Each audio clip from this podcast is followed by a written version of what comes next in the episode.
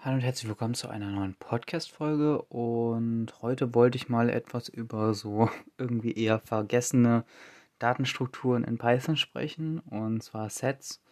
Und genau damit habe ich bisher eigentlich sehr, sehr wenig Erfahrung gemacht, obwohl die super praktisch sind für einige Sachen, aber es ist halt dann schon ein spezieller Anwendungsfall. Und zwar hatte ich den in diesem Fall ähm, ja für mich als best, das Beste rauskristallisiert, dass ich mit Sets arbeite. Und zwar ging es darum, Sachen zu updaten. Und zwar hatte ich das erstmal so gemacht, dass ich einfach erstmal einfach alle Daten, die ich bisher habe, wegschmeiße und dann die Daten nochmal neu aufbaue. Und das ist natürlich nicht gut, vor allen Dingen, wenn man halt mit Datenbanken arbeitet und da irgendwie einen Primärschlüssel hat oder sowas, der dann woanders vielleicht noch verwendet wird. In meinem Fall war es halt nicht so. Ähm, also es hat auch so eigentlich gut funktioniert, aber immer halt einen neuen Primärschlüssel zu generieren und sowas.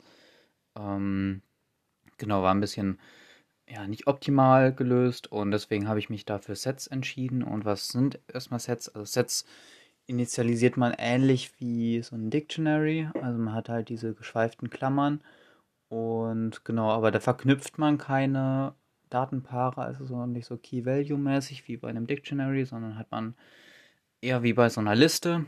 Also dass man halt die geschweiften Klammern hat, dann schreibt man da die einzelnen Werte rein mit äh, Kommas separiert. Und genau, dann hat man einfach schon ein Set erstellt und genau, kann dann damit arbeiten. Genau. Und was man da beachten muss, ähm, gibt ein paar Eigenschaften, die ähm, anders sind. Und zwar ist es ähm, so, dass Sets sich nicht äh, ja, richtig sortiert, äh, also sortieren lassen. Ähm, genau, also wenn man die halt initialisiert und die dann später ausliest, dann haben die wieder eine komplett andere Reihenfolge. Also es wird komplett übernommen vom ähm, ja, Python-Interpreter, ähm, wie jetzt die Daten strukturiert werden in diesem Set. Also kann man auch nicht irgendwie nach einem Index suchen und daher ist es auch nicht wie ein Tupel oder eine Liste oder sowas. Ähm, genau, sollte man dafür auch, also kann man dafür auch nicht wirklich verwenden.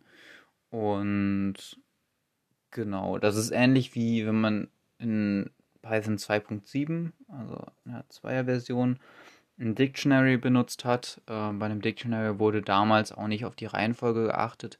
Bei Python 3 ähm, war das dann so, dass man bei einem Dictionary dann die Reihenfolge immer beibehalten hat, aber bei Python 2, ähm, genau als so kleiner Rand-Fun-Fact, ähm, war das auch nicht so, dass die ähm, in der Reihenfolge bleiben, wie man sie halt am Anfang initialisiert hat.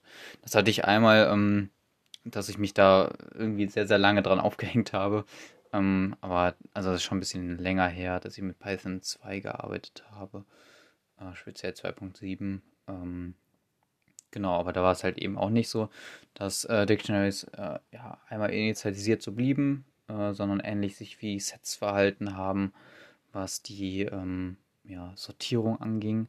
Und genau, jetzt kommen wir eigentlich zu diesem, was, wofür sind Sets eigentlich da?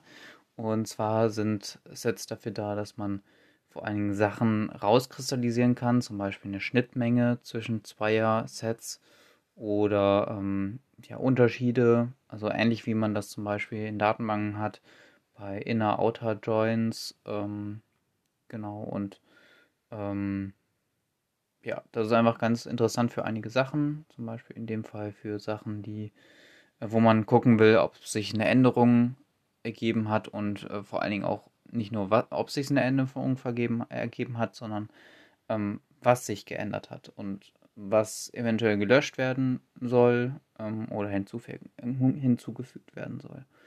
Genau, und ähm, ja, sind da super, super prima, ähm, von der Performance her auch äh, ja, zu empfehlen. Bei größeren Sachen, ähm, Data Science wird das bestimmt ähm, öfters eingesetzt. Genau, aber sonst in der Programmierung äh, taucht das gelegentlich auch mal auf. Natürlich sollte man das nicht über, also übers Knie brechen, irgendwo versuchen, so ein Set unterzubringen. Ähm, genau, aber ähm, ja, also eine Liste ersetzt es oder ein Tupel ersetzt es auf jeden Fall nicht. Ist halt ein spezieller Anwendungsfall. Muss man gucken, ob das da an der Stelle dann, wo man es einsetzen will, wirklich passt. Ähm, Genau, da gibt es einige Sachen, die das, die, die Bedienungsart sehr, sehr vereinfachen. Und zwar, wenn man jetzt mal, ähm, ich suche das gerade mal die Stelle. Ähm,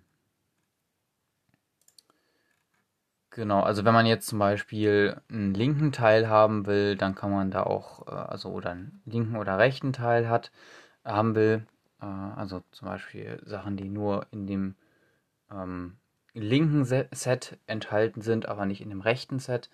Ähm, da kann man das äh, linke Set sagen, minus dem rechten Set.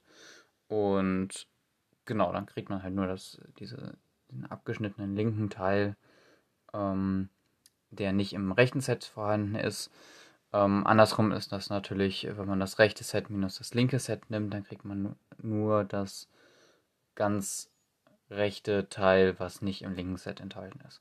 Genau, und wenn man jetzt die innere Sache haben will, also die Sachen, die in dem Set drin sind, ähm, also diese Überschneidung, die im rechten und linken drin sind, dann kann man dieses Und-Zeichen nehmen. Ist sehr einfach zu handeln. Ähm, genau, und dann hat man halt die Schnittmenge. Ähm, was man aber auch machen kann, äh, wenn man jetzt ein bisschen verschachtelter denkt, ähm, man kann äh, den Teil nehmen, der in der Schnittmenge ist, aber nicht in dem rechten Teil ist.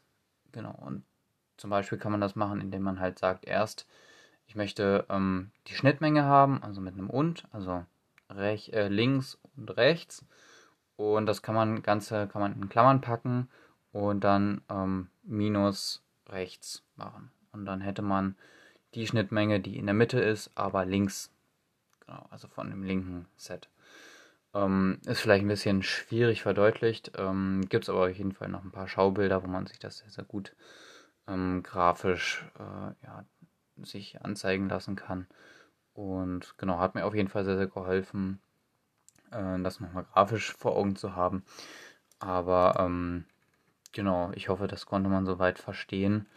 Und genau, für so diese Sachen ist es halt sehr, sehr mächtig und man kann da einige Sachen mitmachen, die man ähm, ja nur schwierig mit Listen, Tupels oder halt Dictionaries äh, schon gar nicht dann hinbekommt. Und genau für diese Themen ist das sehr, sehr, ähm, ja, sehr, sehr hilfreich, genau. Jo, dann bedanke ich mich für die Folge und genau dann bis zur nächsten Folge. Bis dahin, ciao.